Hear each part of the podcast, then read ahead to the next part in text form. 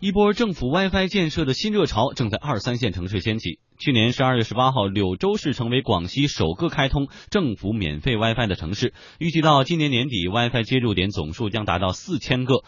呃，去年的十二月三十一号，安徽合肥市公共 WiFi 呢也是这个免费，都是免费的 WiFi 啊，正式启用。二零一六年一月一号起，河北石家庄市选择十九个公共场所，三百一十个点，分两批向公众提供免费无线 WiFi 服务。而此前呢，北京、广州、上海等地的 WiFi 建设已经推进了三四年了，基本实现主要公共区域 WiFi 热点覆盖和免费开放，为公众提供移动互联网公共服务。不过，对于免费 WiFi，市民的体验并不理想。一位北京市民表示，很难连上网，明信很差，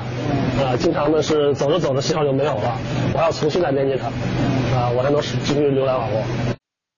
二零一五年底，广州一家媒体进行的一项调查显示，近七成市民从未使用过政府提供的免费 WiFi。事实上，广州的政府免费 WiFi 呢，从二零一一年底就已经开始推广了。但是四年过去了，公众的知晓度依然不高，这使得政府免费 WiFi 的地位有点尴尬。嗯，再来看上海，市民对于免费 WiFi 的体验也是抱怨连连。IP 已经实验不上了，啊，就是信号都是一般，很少有特别好的时候。嗯，连上的次数不多，请不要进站上车。然后就是即使连上了，也是特别慢。很多人建议政府要做好提供免费 WiFi 的信息发布，张贴明显标志，推出清晰指引，多渠道多形式，让这项惠民工程有更多人知晓，真正的惠及更多有需求的公众。所以政府 WiFi 呢，现在有两大这个吐槽的槽点哈，一个是大家都不知道，另外一个就是信号比较弱，就跟当年的小灵通一样，你就你走着走着突然就断了，断了就需要重新再连接一次。你要真有有个着急联系的事儿呢，可能中间就出现了这样的中断。老陶用过吗？呃，我我试图用过，但是有的时候，比如说公共汽车上这个免费的 WiFi，但是我就觉得，其实，在用户部分也要想一想，因为我们很难说，比如说我们在一个地方站在那儿，比如说站在广场上，然后我就开始用一动不动，一动不动就开始用这个 WiFi，那可能你就相对来说能用的时间长，因为很多人都是经过走过，他不会，他都是走过路过的事儿，他不会说一直在使用的这样的一个免费 WiFi，而且他也没有这样的一个特别的需求，说我站在这儿可能俩小时，我站在这儿等人，然后我需要用一下免费。我真要看个视频，我省流量啊！呃，这倒是可以，但是你要想看视频，可能卡的就比较厉害了，因为它毕竟它这个公共的 WiFi 相对来说没有那么 那么高的，没有那么快，所以有的时候你会觉得不是特别方便。但是如果解决一些比较急的事儿，比如说你突然觉得比较着急，而你又没有流量，或者说你的这个你没有四 G，你可能就是二二 G 或者三 G，那么你如果能够连上 WiFi 的话，那显然还是更快一点。嗯，但是我今天在网上也看到有这个比较激动的这个评论啊，就认为说这不是一项惠民工程啊，这就是政绩工程啊。各地的地方政府为了述职报告，浓墨重彩的一笔，我们做智慧城市的有没有？我们这个 WiFi 汇集多少人民，然后有多少个热点？是这样的吗？呃，其实有没有这样的一个质疑，或者有没有这样的一个一个声音呢？肯定会是有的。这个政府呢，就在选择这个 WiFi 点的时候，也要有所考虑。因为现在大家做用商业 WiFi 的这种，用商业这个网络的这个越来越普遍了。我们的智能手机量已经达到百分之六十，大部分人都开始使用二 G、三 G，或者很多人都开始使用四 G 了。那其实它在呃使用这个网络过程当中，已经没有什么太大的障碍。那政府如果提供相相应的免免费的这种 WiFi，应该有针对性的，比如说你在公共场合、广场啊，或者地铁啊，或者有一些就是。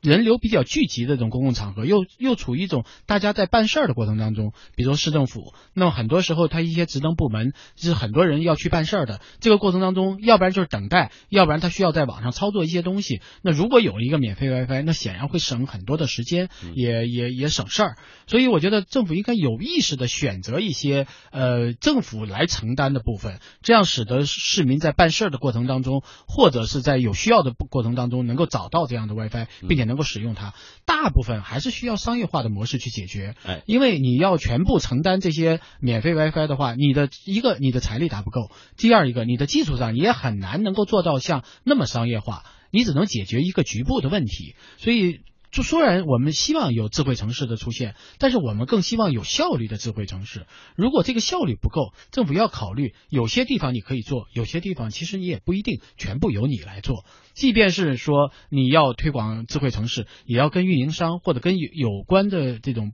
嗯这种部门来合作，比如说一些商店，它在嗯它在马路边儿这些店铺，那这些店铺如果能够提供一些免费 WiFi，又给你能够吸引客流，又提供了给这个市民提供方便，那何乐不为呢？特别是比如说一些车站旁边如果有一些商铺的话，这些商铺如果你有 WiFi，你会使得这些等车的人到你这个店里去消费。与此同时呢，当然你也给他们提供一些方便。所以我觉得要这样的方式其实更好、更有效。嗯，我们大家啊都希望啊最好是能免费的。实际上反过来讲，不管你是通呃提供 WiFi 也好，通过呃提供这个四 G 网服务也好，它所有的事情都是有成本的。嗯，政府支出实际上也都来自于大家的税收啊是吧？财政拨付都是有的。各个城市的这个可能实力不太一样，但是要做这件事情。你想这个成本还是很高的，是网是布起来了，慢是因为什么？它可能带宽它就很小，嗯，它的这个发射功率就很低，为什么？这些背后都是有成本的。如果单独靠说政府完全投入，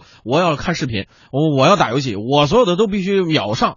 那这个成本谁来承担？这个目的到底是为了干什么？要不得分清楚。所以国外我们呃，像去过一些国外的城市，可能就有一些他会，我政府要做这块免费 WiFi 是没错，但是我可以招商，通过商业的手段，有些公司愿意通过怎么样一个商业的手段，比如说我在这儿有广告，同时你看广告同时可以享受这个 WiFi，这么一种商业的形式，把这个成本覆盖进来，然后给大家提供一定限度的，说当然是越好，大家所有的人都希望是免费的，但实际上这个成本是必须要有人承。担的，而是不是完全把这个成本寄托在政府上？这可能我觉得值得商榷。对，政府它的它的管理职能更高一点。如果它的这种呃这种商业化职能太多的话，它第一就挤占了这个呃商业发展的空间。那第二一个，它也支付不起这样的一个高的成本。嗯，所以我觉得大家第一方面，我觉得政府应该有有所为有所不为。嗯，好，谢谢老陶。一段广告之后，我们继续关注中国太平保险集团。近百年的民族品牌，立足香港，守护全球华人的中国梦。保险就是保太平，中国太平保险集团。不深踩油门，何以感受德式商务？华颂搭载宝马 2.0T 传奇引擎，商务车中强势领先的激情动力，低速强劲，高速汹涌。商务精英和他的座舱从此贴地飞行。华颂，德式商务，宝马科技，来自华晨汽车，详询四零零八幺八八三三三。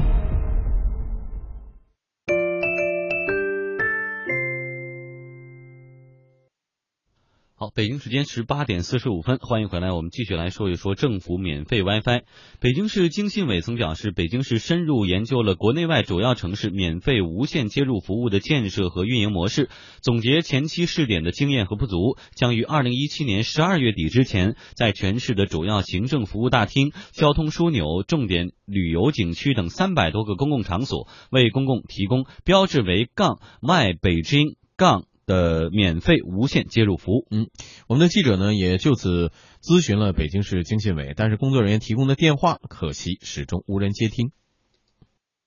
北京的那个免费的 WiFi 是咱们这边来管吗？免费的 WiFi，那您问一下那个信息化基础设施处吧。呃，记者在政府采购网上也查询到了这样一个消息，是北京市免费无线接入服务管理平台建设项目中标结果公告，去年六月份已经发布了。那么，北京歌华有线电视网络股份有限公司和艾斯特北京网络科技有限公司中标，中标金额是四千二百七十一万元。对于这个项目的进展情况，上市公司歌华有线表示，这并不属于公司的公告范围，因此不会对外公告。中标过一个就是政府的那个免费 WiFi 的覆盖项目，这个金额是都是由歌华一方来出的，还是政府来出这笔钱啊？北京市免免费 WiFi 的升级，那肯定没有，肯定没有这种公告。而另外一家中标的公司叫艾斯特北京网络科技有限公司，公开电话一直在占线当中。公开资料显示呢，艾斯特成立于二零一五年初，而中标的时间是二零一五年的六月份。嗯，这我也没说到了，在这个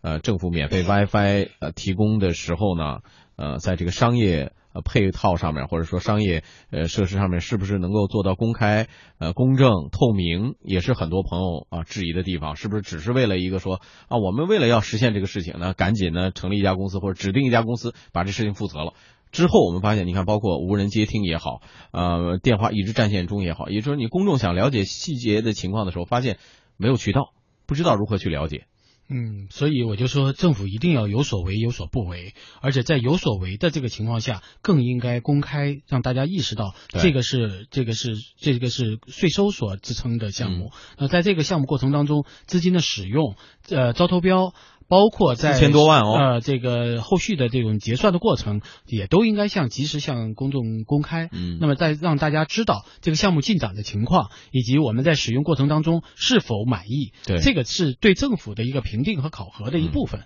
所以我觉得政府在在。处理这样的事情，说我们确实是希望有智慧城市出现，我们确实觉得信息化已经成为我们必不可少的一部分。我们的所有的这种上网的方式也应该得到更多免费的这种这种服务，嗯，这个是没有问题的。但是如何来做，做的过程当中怎么样一步步公开给大家，让大家了解并且参与到这样一个项目里面去，这个才是一个目标。嗯，如果你仅仅是说你你布了点了，你信息化了，但是比如说你的资金使用是否规范，嗯，你在呃使用完这些。资金建设完了之后，是否让大家感受到这些变化？嗯，如果你感受不到这些变化，那你的投入又有什么意义呢？对，所以我觉得在这样的一个过程当中，其实还有很多工作应该做。嗯，您这个刚才我们说了，要在二零一七年十二月底前啊，这么多具体的地址要公开，我们等待一个。啊，公开的说明，比如说具体有多少个场所，这个覆盖的范围有多少个热点，提供多少带宽，同时可供多少人，以什么样的速率可以免费的上网，